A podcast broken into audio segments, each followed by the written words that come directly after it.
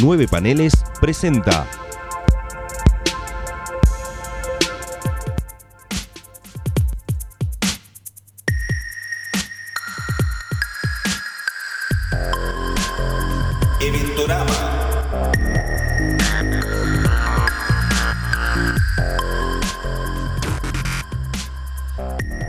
¿Cómo les va? Aquí estamos en una nueva emisión de Ventorama. Mi nombre es Leonardo Rubi. Como siempre me acompaña el señor, el licenciado Ezequiel Sacón. ¿Cómo le va? Muy bien, Leo, muchas gracias. ¿Está contento? Encantado de estar acá, Sí, una está. vez más. Y obviamente nos está este, operando eh, Gonzalo Ruiz. eh, Exactamente. Uno de los alma mater de nueve paneles.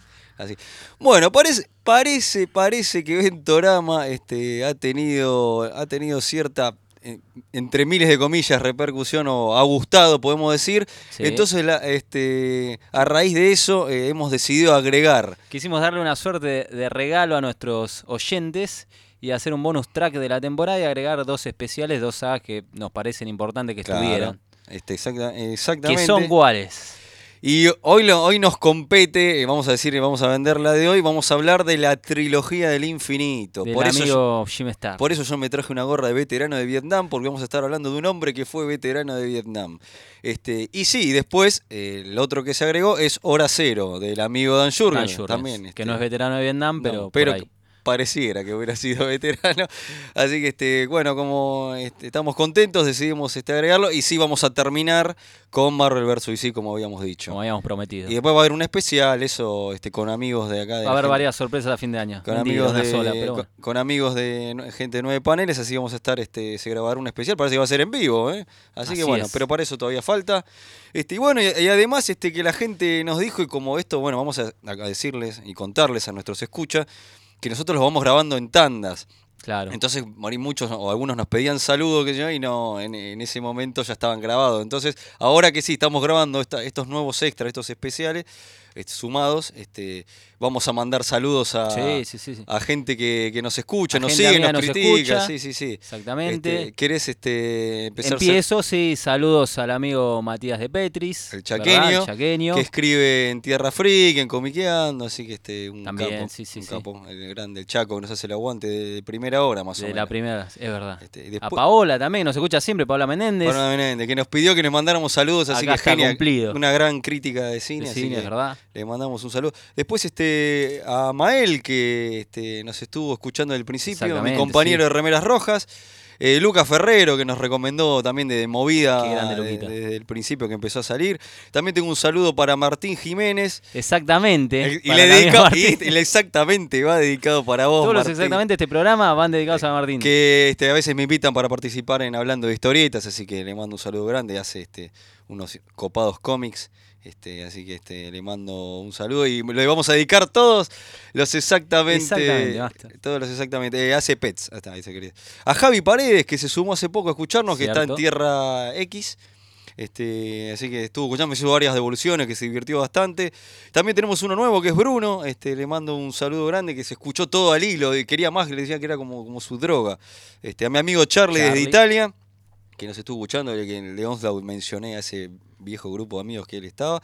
A este Mariano, este, el apellido, yo no me- Cholaquian, Ahí sí, está, que nos ese escucha siempre, nos grande, banca en todos los capo. El otro día programas. estaba trotando, iba a trotar y iba a escuchar este. Qué maestro. Este, y Alejandro Moreno, este, también, que a él también lo mencioné. Un saludo para todos ellos. Así que este, bueno, esos son, y hay otros más, pero bueno, este, después seguiremos. Pero bueno, queríamos cumplir y saludar, ya que Ventorama este, ha tenido una buena repercusión y estamos muy contentos.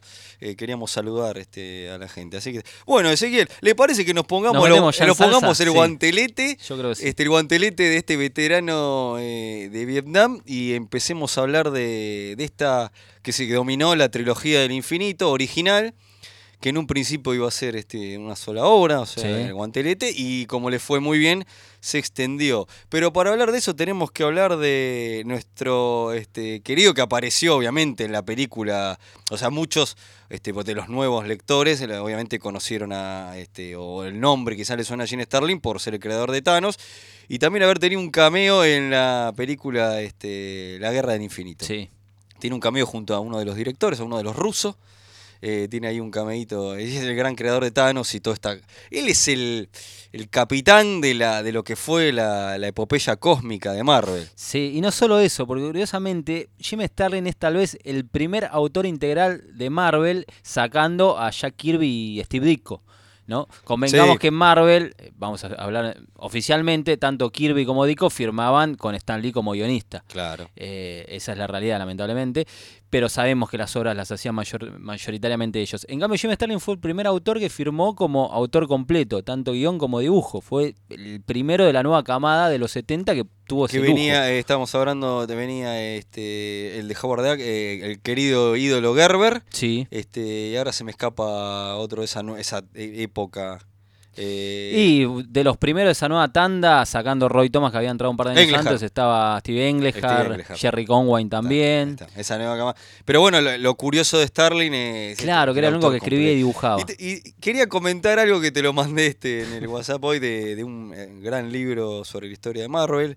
Este, que dice, lo definen a Starling como algo así, un pandillero de Detroit y veterano de Vietnam que había sobrevivido a un accidente en, el- en helicóptero en Sicilia y a explosiones en el sudeste de Asia. Maestro. Ese era Gene Starling que volvió como veterano y, este, y, y bueno, y además de eso atrajo también sus experimentaciones con el ácido y el Sí. todo eso, y lo volcó en los cómics.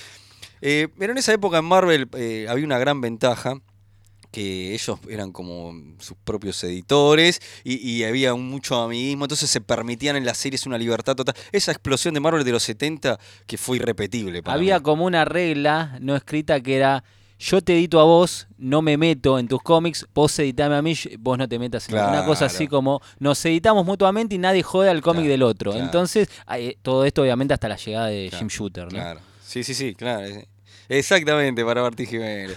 Eh, entonces, bueno, eh, este querido Starling, veterano, eh, vino con sus ideas locas y su, y su tinte filosófico a traer a los cómics ese Marvel de los 70 experimental y tan rico que nos dio a Deadlock, eh, bueno, a Adam Warlock, ese que, que lo hace Roy Thomas, y esto tiene mucho que ver con el querido Gene Starling. Esto es inevitable mencionarlo porque la trilogía del infinito en los 90 no existiría sin esto, es, es como un inevitable que lo tenemos que nombrar, así como hicimos este en la saga del clon, hablar un, eh, esto es inevitable.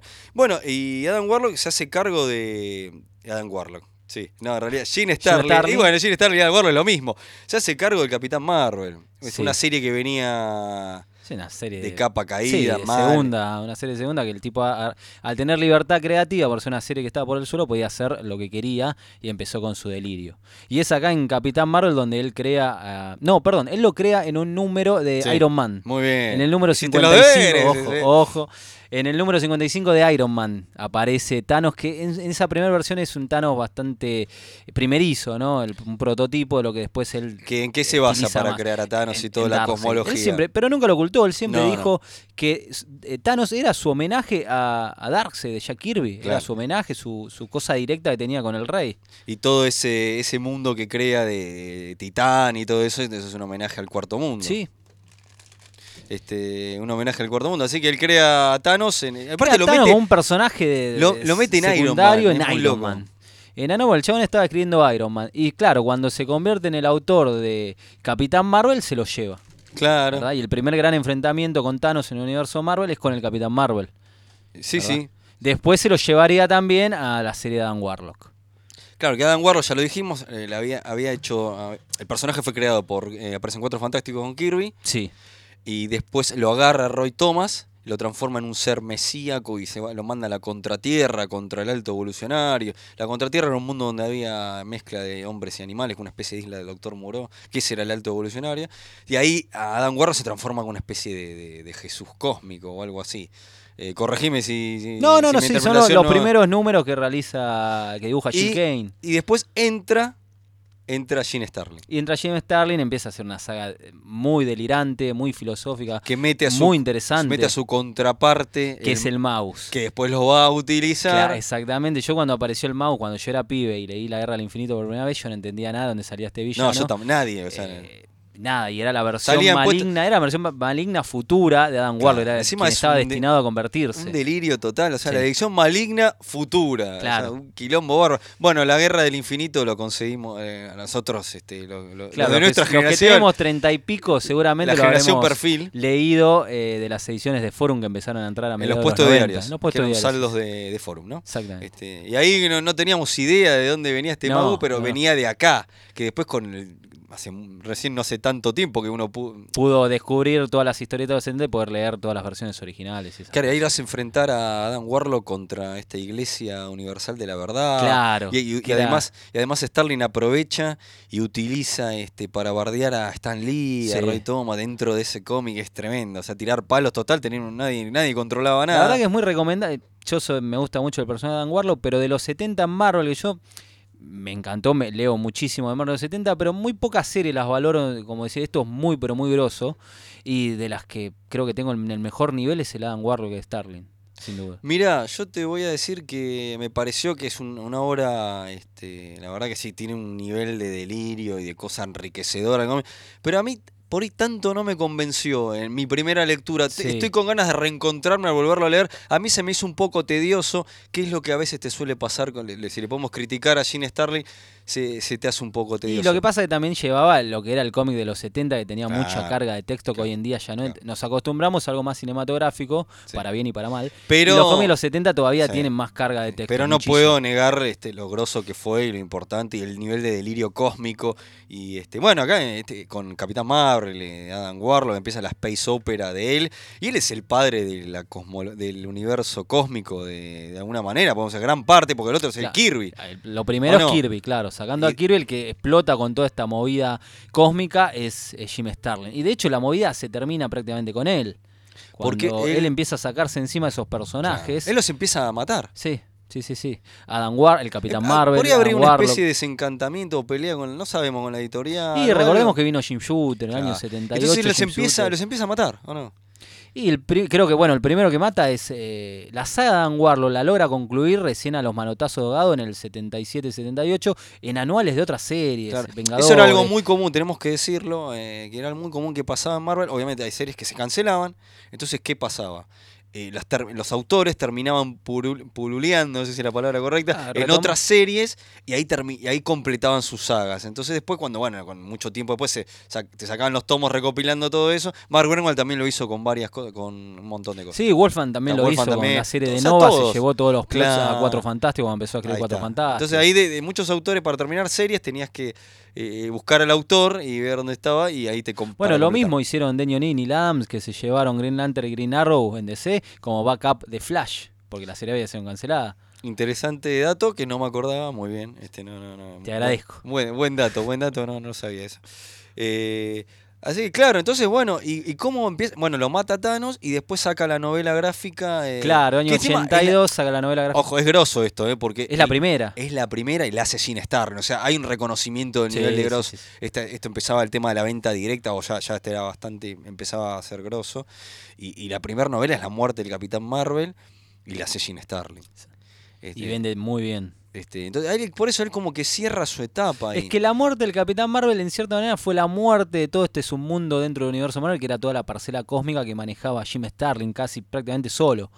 Entonces fue como se terminó una época, Marvel se centró más en la expansión mutante, en Spider-Man, empezaron los grandes crossover con Secret War, Sí, igual, nos fuimos este, por otro lado. Algo, algo que hizo, que siguió haciendo Starling en Marvel, pero de costado, en la colección de Epic Comics, Sí, saca eh, Dreadstar. O sea, eso de alguna manera, o sea, como que se abrió del universo tradicional. Se claro, cansó, se fue la continuidad Ojo, una obra personal. Estoy diciendo algo, alguna apreciación personal mía. Yo no sé si realmente es así. eh, no, no- no leí algo que Starling dijera, pero a mí la sensación, por lo que miramos, como que se cansó.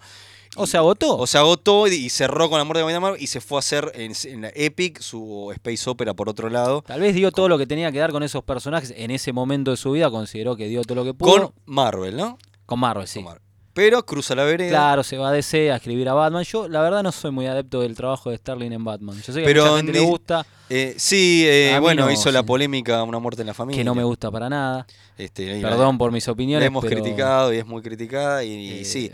No, ojo, las historias de Batman, eh, las unitarias están muy buenas. El problema es cuando empiezan con toda la movida de, de Robin, Jason Todd y todo eso porque se lo quería sacar encima porque no le gustaba escribirlo. Voy a invitar a los, los escuchas, yo hice una reseña en, en, en Comiqueando Online sobre las muchas muertes de Jason Todd y ahí hablo en gran detalle todo esto, de lo que pasó con Jason Todd en los idas y venidas y en gran parte lo que quería Gene Starling, que se lo quería sacar encima, entonces le mandaba cartas a los editores, eh, este, maten a Jason Todd, bueno. Y entonces es, este, y después hizo Batman de Cult, También, una obra que a mí que hay, personalmente ojo, hay no- muchos no me que gusta para hay nada. muchos que la aman a Batman de Cult, a mí no me, no me, me parece Yo un- sincer- voy a decir algo, la veo como un, un intento de copia berreta del DK. Y eso, tío, iba a Y mencionar que tiene nada. mucho el DK, a mí no me convence, me parece que es un golpe de efecto.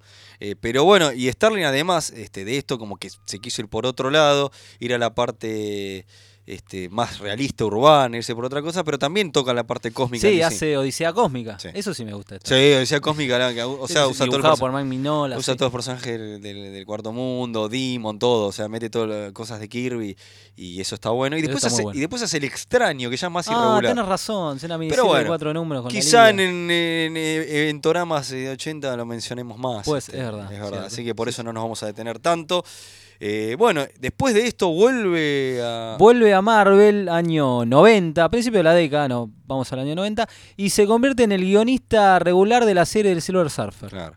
Pero ¿qué estaba pasando en Marvel? En Marvel había un recambio, una, bueno, esto vos ya mencionaste el tema este del, del- el- la fuerte peso de los mutantes y todo eso, y de autores que se estaban yendo. Ya saben la historia, ¿no? Pero bueno, de Image, muchos autores que se iban a, a Image este, y todo eso, esa, esa- Que le quedaban los días contados. Claro. Fa- Faltaban un par de meses, un Claro. par de años tal vez. Entonces, eh, la, la entrada de Gene Starling le permitió a él como, un, qué sé yo, poder jugar con... Con un personaje que estaba en un segundo plano, como Claro. era Silver Surfer, que no, no era del universo mutante o arácnido, entonces como que nadie le da pelota y el tipo pudo desarrollar lo que él quería. Y lo primero que hace apenas llega es resucitar a Thanos.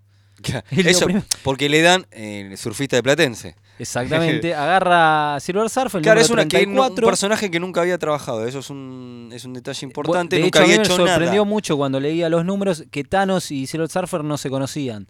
O sea, Thanos lo tenía de referencia, nunca se habían cruzado. Ahí dije, qué, qué raro, nunca los había cruzado Qué en, su- en la época-. No, porque Silver Surfer era un personaje que no se había utilizado tanto en la década de los 70 como se utilizó en los 90 u hoy en día. Entonces aprovechó la oportunidad, resucita a Thanos y empieza a jugar por ese lado. Se encariña mucho con, con el villano y empieza a planear, a cranear algo con Thanos, algo grosso, algo grande. Y lo resucita. Entonces encierra el surfer. En Silver Surfer, el número O sea, como 34. que, bueno, vuelve y dice, bueno, me parece que voy a usar a mis juguetes. Claro, acá tengo algo entre manos, digo, lo voy a empezar a explotar si la editorial lo permite. ¿Y qué, qué pudo hacer ahí entonces? Y entonces ahí se despacha el amigo, este que encima se repite en el mismo equipo creativo, tenemos que mencionarlo, en, lo, lo hacía con, eh, Eh, con que era el dibujante regular de Silver Surfer. Sí, sí, sí, Y totalmente. que se mandó tal vez el laburo de su vida en la miniserie.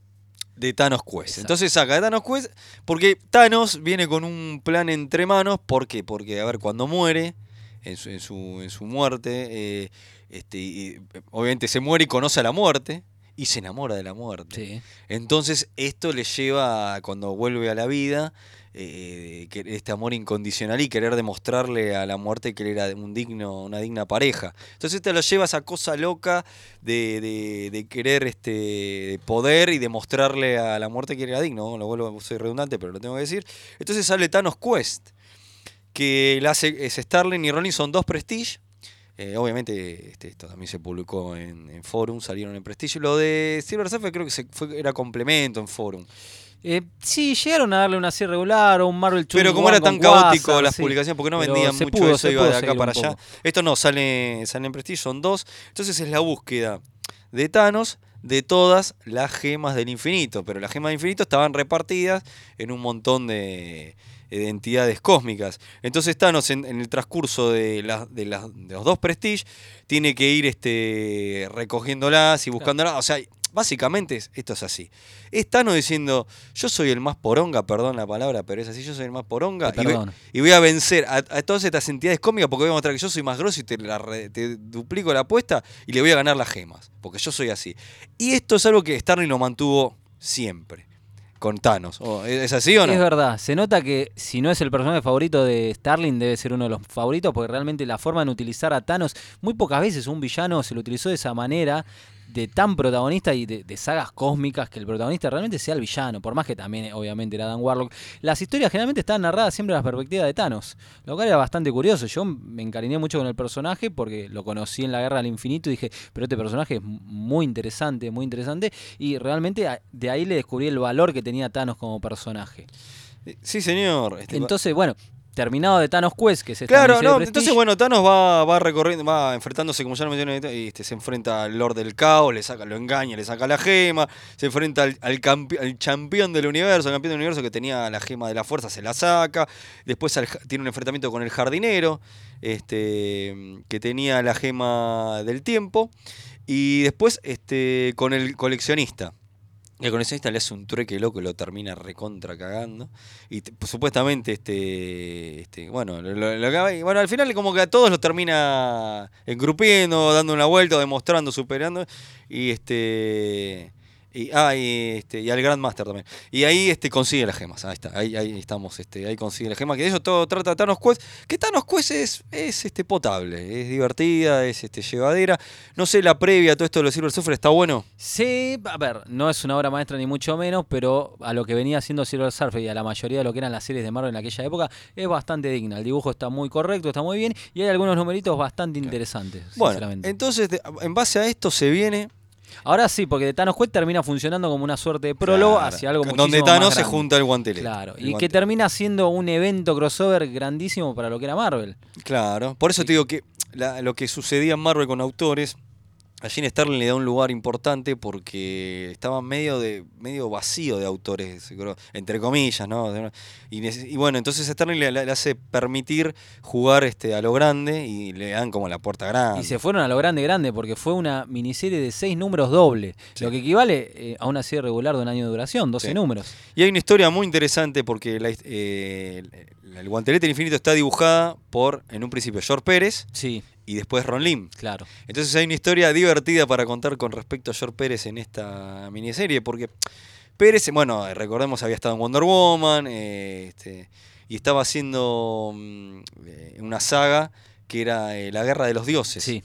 Que era el gran evento de DC, pero medio que lo cagaron porque... Centrado en los 50 años de Wonder Claro, Woman. Y medio que lo cagaron porque el evento al final terminó siendo segunda mano porque hubo otra cosa que pasó que ahora se Armageddon 2001. Ahí está, gracias Ezequiel. Eh, era por entonces como que mm, Pérez medio se calentó, entonces como que y terminó un poco del contrato que él tenía hasta ese momento de, de- de exclusividad. Starling se entera de esto. Entonces Starling lo llama por teléfono y dice, che, eh, George, quiero que estoy en Marvel otra vez, quiero hacer una saga cómica con todos los personajes de Marvel, quiero que la dibujes vos. Y George Pérez dice, uh, qué bueno, vuelvo a volver a Marvel.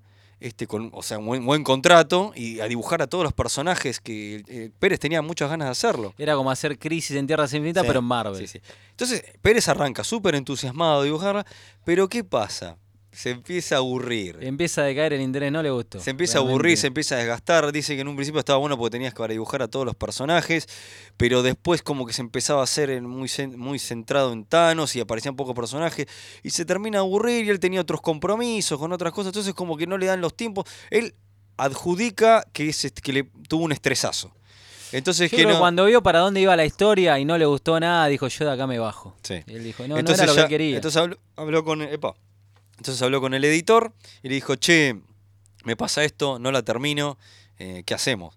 Este, entonces ahí el editor Terminó las rápidamente. portadas de la Sí, miniserie. eso lo dice. Pérez dijo, bueno, para que vean que yo no es que me voy peleado y está todo mal, yo me quedo, pero sigo haciendo las portadas. Este, ah, hay una cosita, una cosita más que pasó. Que encima este, tuvo, él había hecho las portadas adelantadas y las tuvo que redibujar un montón de veces porque los trajes iban cambiando. Entonces como que se hinchó bastante las pelotas Pérez. Eh, él lo reconoce que bueno, que tuvo poca, este, por ahí no tuvo mucha paciencia. Entonces, ¿a quién llaman a, A Ron Lim, al dibujante. que Pérez dice, en realidad la tendría que haber hecho él. Sí. Y bueno, macho, pero bien que te gustó el dinero. Y y sí. Lo queremos a Pérez, obviamente. Sí, pero- él decía que al fin y al cabo, como dibujante de Thanos Quest y de Silver Surfer, el que debería haber dibujado la miniserie de entrada era Ron. Bueno, la realidad que pegaba mucho más que la dibujara George Pérez. Claro. obviamente. Bueno, los primeros cuatro números los dibuja George Pérez, los últimos dos los dibuja Ron.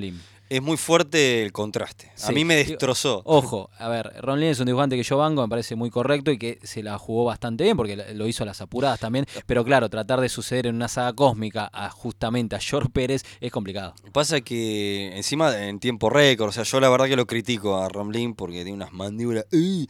pero pero lo que tuvo que hacer este muchacho en tiempo récord era era como Gina Paro en Batman que, que era el te hacía todo, te cumplía con su nivel por ello criticable en las últimas épocas, era el, el sueño del editor. Entonces Ramlin era un campeón, entonces Sí, te cumplía, te, te completaba todo, pero bueno, eh, con un nivel por ahí cuest- cuestionable para muchos, yo me incluyo. Yo la verdad que lo defiendo, reconozco los errores o los recursos medio dudosos que tiene a la hora de dibujar, pero igual sinceramente lo banco me parece un dibujante correcto, de corte realista, que hi- hizo lo que pudo con los tiempos, con todo, me parece que estuvo bastante bien lo que hizo. Eh, y bueno, la, la- la saga El Guantelete del Infinito, que para mí de la trilogía del infinito, creo que vos no estás de acuerdo. No, no, Eh, es, la, me- es la que más me gustó, a pesar de que la critico. Es la que más me pareció más redonda. Eh, ahora este, vos después te vas a despachar con la que, con la que sí te gustó. Eh, pero bueno, obviamente es el, es el enfrentamiento de Thanos con el guantelete contra todo el universo. Que ocurre algo que a mí me hizo acordar, yo le comentaba a Ezequiel, eh, si ustedes se acuerdan de la película La Guerra del Infinito, que termina este, Hal cayendo en el templo del, del Doctor Strange diciendo, che, se viene Thanos. Bueno, en el cómic pasa lo mismo, pero con Silver Surfer. El que te dice, che, viene Thanos con. eh, se- o no se viene, en realidad no. Se pudre todo con Thanos, a diferencia de. este Pero es este el surfista de Platense. Claro, Eso porque eso guiño. enganchaba con la serie regular del Zero Surfer que Claro. escribía Starling, de que, bueno, el primero que se enfrenta con Thanos resucitado era Silver Surfer, justamente no lo podía derrotar. Claro, Entonces, bueno, hace, junta a todos Fue a los buscar seres. ayuda de uno de sus colegas en la época de los defensores, que era el Doctor Extraño. Claro, tiene una lógica, Sí, totalmente. Es por eso que lo buscara al Doc. Igual pasó por la mansión de los Vengadores, qué sé yo, pero bueno, sí, sí. Ahí aparece, cae del techo igual que, que como Hulk en Infinity War. ¿Sabés Lo mismo. Ahora en este momento se- no la tengo muy Y presente. es lo Infinity mismo, es lo, por eso lo menciono, si no, es lo mismo. Yo cuando estuve leyendo dije, ah, mira, algo tomaron, ¿eh? alguna cosita tomaron. Eh, pero bueno, entonces, bueno, se juntan todos los héroes. Eh, refrescame, la- porque yo no este, y Adam Warlock, Claro, obviamente, porque cuando arranca la miniserie Thanos ya con el guantelete de poder, no, con el guantelete del que infinito, lo hizo en Thanos Quest. es como se llama el, la misma, el mismo cómic, es Dios. Y tiene como coequiper, digamos, como aliado, como su Robin, a Mephisto. Sí, es rarísimo. que Mephisto le chupa las medias. Claro, el, el- el diablo de la tierra. le chupa o- las medias, sí. Eh, le chupan las medias a Thanos. Sí, sí. Eh, es genial. Y bueno, se reúnen los típicos, los Vengadores, los Cuatro Fantásticos, los x O sea, prácticamente los, los héroes del momento. Claro, Los ¿sabes? que tenían colecciones. Yo reconozco una cosa puntual, que algo Sí. personal mío, que la trilogía de Starling marca el final del universo Marvel clásico. Sí, Antes de bien. que empezaran los cambios de poderes, de traje, de identidades, que viniera toda esa movida donde explota la burbuja especulativa de, de Image, de los pibes que se fueron para fundar Image, y Marvel empieza a decaer en ventas. La última saga coherente, cohesionada con el universo Marvel clásico de los 60, 70 y 80 es esta trilogía de, de Starling. Yo creo que la tercera parte tuvo de más, pero cuando era chico y después de más grande, cuando releía La Guerra al Infinito, yo consideré eso. Acá tengo el universo Marvel clásico en una saga poderosa. podríamos Sí, decir es cierto. Porque a partir de ahí se perdió mucho esa esencia, se relanzaron la serie, los personajes se reemplazaron, Tuvo- murieron, ese volvieron. tuvo videojuegos, no hubo, no hubo un videojuego de, de arcade como nos hubiera gustado, pero en Super Nintendo y qué sé yo, está en la, en la Guerra del Infinito, el guantelete, o sea, hubo una repercusión Sí, importante. sí, sí, sí. eh, una bastante importante. Eh, bueno, entonces obviamente es el enfrentamiento de, de- de todos los héroes. Y después empieza a pasar algo que es este. Es el- tenés enfrentamientos de a uno, ¿viste? Que eso es una pavada, boludo. Eso es una pavada que el Capitán América se le planta, también tiene su momento, después como Iron Man, Thor, y van y vienen, y, y después eh, Adam Warlock, que obviamente entra en escena, Sí. Adam Warlock es fundamental, que junta todas las entidades cósmicas del mega carajo, Galactus, todos. el o sea, infinito, eternidad, eh, la mar en coche. Viviente, estaban todos. Starling jugó con todas las piezas del universo Marvel hasta el momento. todo. Todos. Y, y entonces, Adam Warlock lleva por un lado un equipo de héroes para enfrentarse y después por otro lado los tiene en reserva a los, a los, a los grandes cósmicos que, bueno, al final este, tiene unas idas y venidas. Que eso me, me pareció de más. Este, eh, lo de Nebula, hay unas idas y venidas. Convengamos que es, es que es larga tal vez, Sí, porque sí, seis sí. números dobles son 12 números. Era y por eso se aburrió. Pérez. Bueno, a Nebula la tiene este ahí toda muerta y en un- cuando se distrae Thanos le chorea el guante, entonces ahí después se tienen que enfrentar todos contra Nebula. Bueno, y como que se me hace un poquito eh, plomito eso. Yo creo que tal se vez. me hace un poquito eh, densito. Sí, sí, sí, el final es un poquito anticlimático. Sí, sí, porque sí. Starling empieza a robar, algo que repetiría, después lo vamos a mencionar, con el final de acá pasó de todo, pero el final no pasó Eh, nada. Porque explotó todo, pero volvimos toda la normalidad. Entonces, entonces esos finales como que Sí, tienen con ese sabor sinsabor de agridulce, boca. Claro. Te deja esa cosa anticlimática y decís, pero loco, todo lo que pasó y toda la explosión, ah, pero lo solucionamos todo. No, no te deja con. Eso es lo que tal vez se le critica mucho y que no Sí. tuvo mucha mucha influencia en el universo Marvel del momento, a diferencia de no- sagas menores como Operación Tor- Tormenta Galáctica. donde tuvo consecuencias más fuertes para los personajes del universo Marvel, tal vez no tantas tampoco, que las sagas de Starling empezaban a full y terminaban en nada. Sí. Entonces una gran explosión y nada. Entonces como que no tenían grandes consecuencias para el universo Marvel Claro. después. Aparte era, era tremendo lo que pasaba, el universo se explotaba eh, cinco veces. Y después, Bloom. No, después no. Claro. Bueno, eso termina desencadenando con Warlock con el guantelete y dice, bueno, me lo quedo yo, listo, se terminó. Sí. No jode nadie, me lo quedo yo. Y bueno, y ahí sí deriva. Ahí termina el guantelete infinito, la primera saga inicial. A mí me parece, la que, me parece que es la más redonda y la que aparte es la más emblemática, está Pérez, qué sé yo, pero la critico bastante, o sea, me están escuchando Bueno, decir. yo tengo que reconocer que al ser la. Siempre el, el original trae, tiene un valor fundamental, ¿no? Sí. Porque es el inicio de algo. En este caso, el que comenzó toda esta saga y también el valor de, de Pérez como dibujante. Yo la considero, justamente por ser la primera, inclusive, como un prototipo de lo que después realmente guerra. quiso hacer Pulido, que para mí fue la guerra del infinito. guerra- Y te- tenés el prólogo con Thanos Quest y todo eso. También. Bueno, entonces ah, eh, Warlock se queda con el guantelete y esto genera genera em, justamente una división en él. Claro, porque Que- Warlock. bueno, ahí empezamos a chorear. ¿eh? expulsa, expulsa todo bien y todo su parte buena y su pa- para poder controlar y Em, ser una especie de dios justo, expulsa lo bueno y lo malo de su ser. Pero al final el pedo, porque el guantelete lo desarma después, ¿te das cuenta? Y causó más quilombo con Claro. lo que hizo. Y- Bueno, y- pero le generó otra saga más, ma- maestro. O sea, para Starling, lindos billetes. está bien. sí. Pero es un choreíto esto. eh. Eh, bueno, claro, ahí es donde vuelve este amigo que Claro, tenía en la afro. guerra del infinito tenían que enfrentarse a la parte malvada de Dan Warlock, que era justamente el, el mouse. Eh, nos faltó mencionar años. eh, el- el- No- a- 90 arranca todo en Silver Surfer, 90, 91. estamos en el 91-92. Claro, sí. 91 es guantelete, si no me equivoco, ¿no? Sí, Y el la guerra- 91-92, la guerra del Ahí está, 92-93. ahí está, para poner fecha porque no nos sí, sí, mencionamos. estamos ahí. Estamos en unos años muy particulares del universo Marvel porque es cuando estos autores que eran Ay, anime los se van. hermosos 90. Claro, entonces es una época muy particular. Se termina lo clásico, empieza una nueva época, justo en el momento bisagra estamos. Sí, sí, total- totalmente. Eh, y bueno, entonces se genera este quilombo con el Magus, vuelve el Magus, que ya no mencionamos del origen, de dónde viene. Eh, vuelve, pero no con el pelo afro, porque ya los No, tiempos este habían cambiado. vino con una, un este- rodete a lo Maquiavelo. Eso que vos decís que siempre lo mencionás. Bueno, entonces para vos esta es la saga Para mí es la posta. saga posta. Porque eh, aparte tiene el mouse. Eh, a ver, lo enriquecedor que tiene esta saga Sí. es que a diferencia de la anterior, que Bueno, tenés a vamos a hacer algo que no hacemos, pero vamos- es algo distinto, pero está bueno. hacer? Defiéndamela, la de por qué le gusta tanto. Te voy a usted, defender. porque a mí no me gusta. me Yo creo que hay algo desastre. fundamental que tiene esta saga que no tiene la anterior ni va a tener la siguiente, es que tenés un triunvirato de personajes protagonistas muy poderosos. Pero tenés, eso a, es verdad, ¿eh? tenés a Thanos, Eso es verdad. tenés a Adam Warlock y tenés al Mouse. Sí. Forman un triángulo perfecto de tres, tres personajes cómicos muy poderosos, pero cada uno en lo suyo. ¿Cómicos o cósmicos? Eh, cósmicos. Perdón, ¿Dije cómicos? Me parece que Uh. sí, pero no importa. ¿eh? Eh, acá tenés eso, al bueno, que eh, esto es, hago una analogía con la película de Sergio León, El bueno, el malo y el feo. Mirá, qué jo- mirá que. ¿No?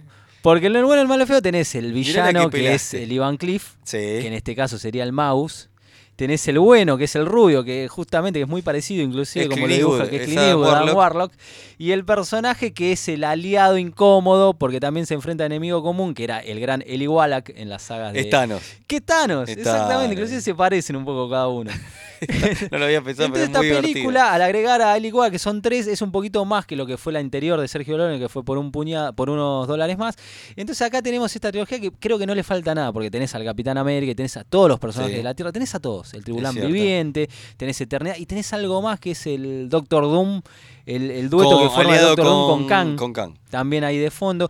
Yo voy a ser sincero, esto es Entonces, un- pero el Magus, ¿qué hace? Se empieza a traer a todas las versiones el Magus malignas. hace un gran choco de ajedrez, Sí. bien jugado, como dirían Sí. los Simpsons, con todos los personajes del universo. El tipo trae las versiones malignas de los héroes terrestres. Sí. Y, los, y eso se aprovecha, obviamente, para generar los crossovers. Sí, qué choreo, por favor. Entonces vos ¿No? estabas leyendo el Capitán América en medio Jauría de Lobos, gran saga. Eh, en medio de Jauría de Mark Greenwald y Paul Ryan, no me acuerdo quién. Este, y te aparece el, el- el Capitán América maligno en el medio de Jauría de Lobos. Bueno, a Spider-Man le me pasó en cortó el- la jauría. en el medio de Matanza Máxima. Claro. O apenas antes de arrancar pero, Matanza pero en Máxima. Matanza Máxima eh, lo utilizan. Lo al- utilizan mucho, claro, antes de Matanza Que no tiene Máxima sentido porque muere en la saga. Sí, no tiene sentido. no el el duplicado no tiene sentido, se muere clavado en una reja en la Sí, saga. tenés razón. Pero en el Matanza Máxima está Aparece como, toda la está saga. como un Sí, campeón. bueno, cosas, cosas, cosas de editorial. Cosas editoriales. Cosas editorial. Ano- anoten. eh, Errores de eh, hechiceros. Sí, sí, sí. Un hechicero lo hizo. Bueno, ah, el curro de los crossovers de toda la serie se aprovecha con esta cosa de los dobles.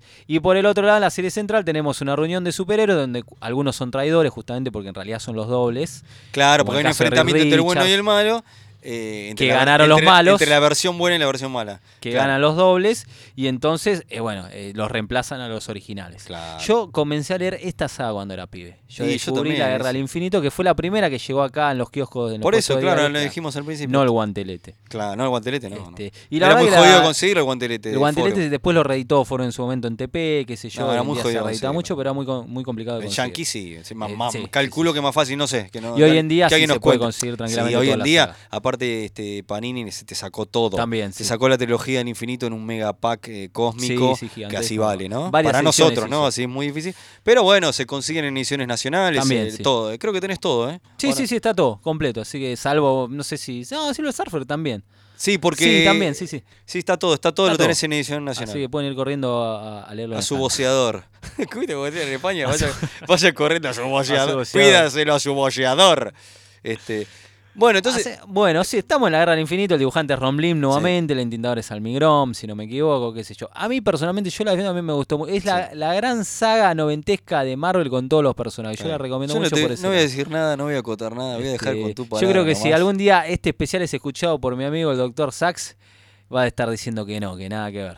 Pero, Fernando porque Festino, este, esta- este debate lo hemos tenido con, con clientes en convenciones, él defendiendo el guantelete y yo defendiendo la guerra. Bueno, yo cosas estoy, divertidas yo estoy con se. Fernando Festino. Exactamente. Este, yo- yo se dieron esos debates en vivo también. Bueno, esta para vos es la más lograda. Sí, sí, y, sin duda. y- y esto no termina acá, porque hay otro curro más. Acá debería haber terminado. Pero no. Sinceramente, acá debería Pero para. Starling te decía que no. Se Entonces, podía ocurrir, currar un poquito más. entonces este, te- se- tenías la división de el La parte- Magus, el que era la parte mala, y nos quedaba la parte buena. la diosa. La dio, Se parece marca de cerveza, Se mató pensando, sí. La diosa. Se mató pensando. Creo que en el mismo especial de Thanos hace un chiste con. Porque Thanos es medio Starling eh, hablando muchas veces. ¿eh? A veces es Warlock, a veces es Thanos. Y hace un chiste como, che, qué malos nombres. Como de- posta, es un chiste Thanos de, de los Y nombres. la verdad no se jugó mucho con el nombre. La diosa. Y esta diosa al principio todo bien, pero después se tiene que revelar. Claro, porque claro, demuestra que Y eso da pie a, la a tercera la cruzada del infinito. Hay que decir de entrada, y ya lo decía, Ya no nos gustó dormí. a ninguno de los dos, No, creo que no nos gustó. No, no, no. Es in- es in- no vamos a hablar de qué es necesario o no, porque en sí es, es algo entretenimiento, así que nada es necesario ni deja de serlo. Pero Hay gente que te sinceramente, lo pide que se lo inyecten en las venas. Claro, o sea, sinceramente creo que no era necesario en el sentido de que se había agotado el tema del infinito, el guantelete de Thanos, había que dejarlo Había una ¿eh? saturación tremenda. Ya habías tenido la saga principal y la secuela, entonces no había necesidad de una tercera Thanos parte. Ya de Thanos habíamos tenido. Teníamos mucho. Y había encima- una serie regular aparte, y encima, y la eh, Guardia- Guardia del Infinito. Claro, y encima Starling después no se quedó tranquilo con Thanos. Volvió No, y 10 años volvió y volvió. y Yo volvió. tengo esa teoría de que Tan- eh, Starling vuelve cada 10 años sobre lo mismo. Pues siempre lo mismo. Como las crisis vamos. en Argentina. Chique, vamos a ser sinceros, es siempre lo es- Son sí. como las crisis en Argentina, Es para los que nos escuchan en otras partes del mundo. en Cada- cada Argentina 15 cada años, 10, 15 años nos Las pasa. crisis y Starling siempre vuelven. Sí, sí, sí, sí. sí. Eh, bueno, la cruzada del infinito. con Thanos. Con, Ta- con Thanos, en este caso con Macri, sí.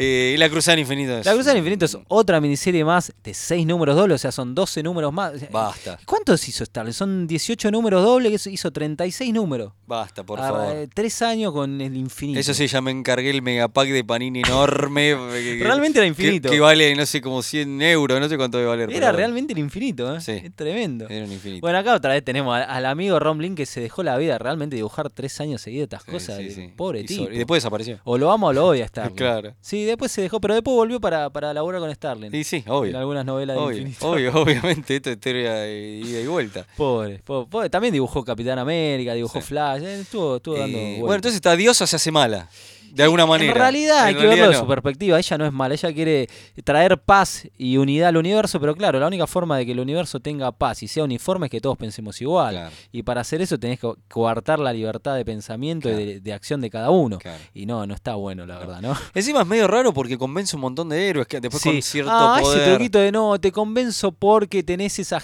esa semilla de religiosa adentro, entonces vos an- anhelás lo mismo. Y la verdad que no, no Que me no. convence, Starling. Ahí como que retoma el tema este de la iglesia universal. Sí, en parte sí. No, de, no de la que, la que está en calle corriente. no, Starry no, no colabora con, el- No la con los brasileiros, no, no. Eh, sí, a ver, el panfleto eh, pseudo religioso no me convenció para nada. Y el discurso de la diosa es muy panfletero, es muy La denso. cerveza. Es, mu- es muy denso. Se Muy me hace muy cansino, muy repetitivo. Aparte otra vez la división. la- Falla mucho el guion. Se nota que estaba ya regurgitando ideas. Aparte de la división este de, entre los héroes, que unos se van con la diosa Y los otros se no. Y Adam Warlock ahí en el medio siempre salvando las papas. Muy repetitivo. Con- le va a buscar, refrito. lo va a buscar a Thanos. Otra vez aparece Mephisto. Sí, hay una, hay una vez, trinidad entre Adam Warlock, Thanos y Mephisto. Me parece que esto ya lo vi. Me parece. No hay nada acá que no hayas visto en las sagas anteriores. Tal vez la, la secuencia del huevo cósmico me, me resulta divertido por lo, y lo- el lo personaje, el personaje del troll. Que, de Pipe el Troll que tiene que- un poquito de protagonismo. Sí, pero no es más Lo que tiene esto, yo leí alguna crítica y de verdad que decía que esta es un poco más jocosa, esta, Sí, esta sí, sí. saga. Hay muchos por los entre los complementos. superhéroes también Claro. de, Por de los la complementos que eran de la, mini- de la serie de... Marvel Comics Present. No, no, de la serie de Warlock. Y... El Warlock y la Guardia del Infinito. Claro, Sí. hay mucho de eso, interacción Tiene un y hay poco de mucho humor. comedia, pero la saga central, sinceramente, todo lo que vas a ver ya lo viste. Y lo viste mejor. Y antes. No, Entonces, como estás leyendo, un- tenés un déjà vu constante, decir, pero esto me lo contaste hace un par de meses Sí, en la saga sí. anterior, porque que, eh, redunda mucho los diálogos, se repite, es todo muy repetitivo, muy cansino. La Eh, peor cansa lejos. mucho, sí, sí, sin duda. sin La duda. peor Más lejos. allá de que algunos votamos que es mejor el guanteleto, la guerra, cada uno tiene. Pero en esta estamos todos de acuerdo. Estamos todos de acuerdo es que es como, la peor. Es la como el. Fernet, estamos todos de acuerdo. Eh, A mí no me gusta el Fernet. bueno, ese, ese, por favor. Bueno, este, esto es así, es como el Fernet, estamos todos de acuerdo. Yo salvo- recomiendo, y esto eh, lo he trabajado cuando, cuando hablaba con, con clientes eh, vendiendo en ferias, eh, sinceramente no le recomendaba la tercera, no te hace falta. Sí. Eh, yo lo leo porque como ah, gran fanático del universo Marvel y de Starling, lo leo porque lo, Sí. lo necesito leer, Sí, ¿no? Lo obvio, necesito. obvio. Pero a un pibe que quiere empezar a leer, ¿para qué lo voy a gastar al pobre pibe? He visto gente que casi agarraba esa para iniciar. No, no, yo, no, no, pibe, no, pará. Pa- pa- para un Eh, cachito. para un cachito. Leete primero el guantelete o la guerra. Ahí te la podías saltear. Porque el guantelete es la primera, porque la guerra es la que más me gusta a mí, la que me parece más redondo. Pero el la cruzada, pibe, no, es droga. Claro. La droga no, pibe, dejala Claro. para el- de última, dejala cuando estás requemado de Starling y lo tenés en las venas, andá a agarrar la La cruzada droga, y seguí la dándote. droga es ¿viste? Starling. Claro, la droga se está Y la, la- la droga purificada, la buena, la pura, es la guerra al guantelete. Claro. Ahora no vayas al Paco de la saga del es infinito, el el, el Paco. Del infinito es la Es Paco, cruzada. no total. vaya, no caigas de, de una en Qué esa. loca Déjalo para el final de última, la resaca Sí, del sí. otro día, claro. Y Starling siguió, después con Thanos hizo miniserie. Claro, ahí terminó la movida en su momento. Dejó a su pupilo. ¿Saben era su pupilo en ese momento? ¿Quién? Ron Mars. Mira. Esto nos engancha. Sí, con el que viene. Eh, Ron Mars era el pupilo, el coequiper de Starling que lo deja en la serie de Silver No, no me acordaba que era el pupilo. Que después saca ese curro que fue Poderes Cómicos, un par de saguitas entrecruzadas, las series de Su regular de Silver Surfer, Quasar y qué sé yo, y la Maren. Que bueno, hizo bien los deberes el amigo Ron eh, Mars. Sí, ¿eh? sí, aprendió y se lo llevó a, la competencia. A, sí. sí. Sí sí sí sí, Y Starling volvería, esa es otra historia, pero Starling volvería en los, en los años 2000 con más sagas del infinito. Thanos Epifanía, ah, Thanos y las mil. Marvel 10 en toda una serie de, mí. Yo rescato mucho y defiendo mucho la última tanda de novelas gráficas. Ah, bueno, eso es otra cosa. ¿eh? Realmente creo que le dio una vuelta de tuerca a los mismos conceptos, con todo algo distinto, si bien siempre los finales son... Ah, hay que decir alguna cosa. El final de la cruzada, el final de la guerra, es siempre el mismo. Sí. No esperen otro Sí, final. ya sabemos cómo va a terminar. El que lo leyó ya lo sabe, el que no lo leyó disfrute de la saga, salvo de la cruzada, pero no espere algo distinto en cada final porque Starling te va a ofrecer siempre eso. Es, Es la cierto. realidad, es lamentable, pero es la realidad. Es cierto, es cierto, es cierto. Así que este, bueno, eh, y, y Marvel End, por favor. No, no se les Y ocurra recomiendo muy, sí, la- las últimas tandas de novelas gráficas que está haciendo Bueno, con, Alan son tres, Davis. ¿no? con- son varias tandas de Ah, tres. No terminó. Uy, qué quilombo, es que es infinito, no terminó. como Pero Starling. Lo tenés a- nunca termina, siempre va a estar. Lo tenés a Lim, ¿qué más querés? Lo tenés a Alan Davis. Bien. Y lo tenés al propio Starling dibujando. Tenés eso dibujante y todo, todo. escribiendo Starling. La verdad que recomiendo que le den una ojeada porque eh, tiene cosas interesantes que no utilizó antes y después otras las repite. Pero se dejan leer, está muy interesante. Y es paralelo a lo que se viene viendo en el universo Marvel. Está muy bien, está muy bien. Así que bueno. Bueno, hemos hecho una extensa recorrida, había mucho para hablar y para decir y divertirse y reír y comentar sobre esta eh, trilogía del Sí. infinito de la década del 90 de Gene Starling, Thanos, Adam Warlock, Lamar en coche. Eh, así que este bueno, y hasta, hasta nos dio un pie, un pie para el próximo eh, Exactamente, Eventorama. sí. Así que este. Y bueno, obviamente Eventorama sale por nueve paneles, que pueden buscarlo por www.nuevepaneles.com. En Facebook este como nueve paneles, eh, nueve punto paneles en Instagram. Y este. ¿Y el hashtag cuál es? Este, en Twitter. Es Eventorama. Eventorama, por favor, perdón, me quedé, me colgué. Y hay otros podcasts maravillosos también ahí. en- Que también lo, lo pueden buscar ahí. Distinguida competencia. ¿Y cuál más? Pará, teníamos un par más. El de la Legión. El de la Legión, tenés Distinguida razón. Y el de nueve paneles. Y el de Nueve Paneles, Y se obviamente. está gestando uno de con una X, pero bueno. eh, Todavía no. está, está, está encaminado. eso no se dice Está- nada. está encaminado. Puede ser cualquier cosa. Y bueno, y, y si lo está escuchando usted cuando sale este programa, o sea, eh, se sube los miércoles por lo general, eh, yo el sábado este, voy a estar en, en Ocus Pocus este, dando una charla sobre Batman con los amigos. Y creo que voy a estar hablando de Batman en los 90, así que va a estar relacionado con Eventorama. Así que tiro en, en librería Ocus Pocus porque es el, Batman- el día de Batman. Así que, bueno, muchas gracias a los radioescuchas por estar ahí. Gracias, todos. Ezequiel. Gracias, Leo. Gracias, Gonzalo. Gracias.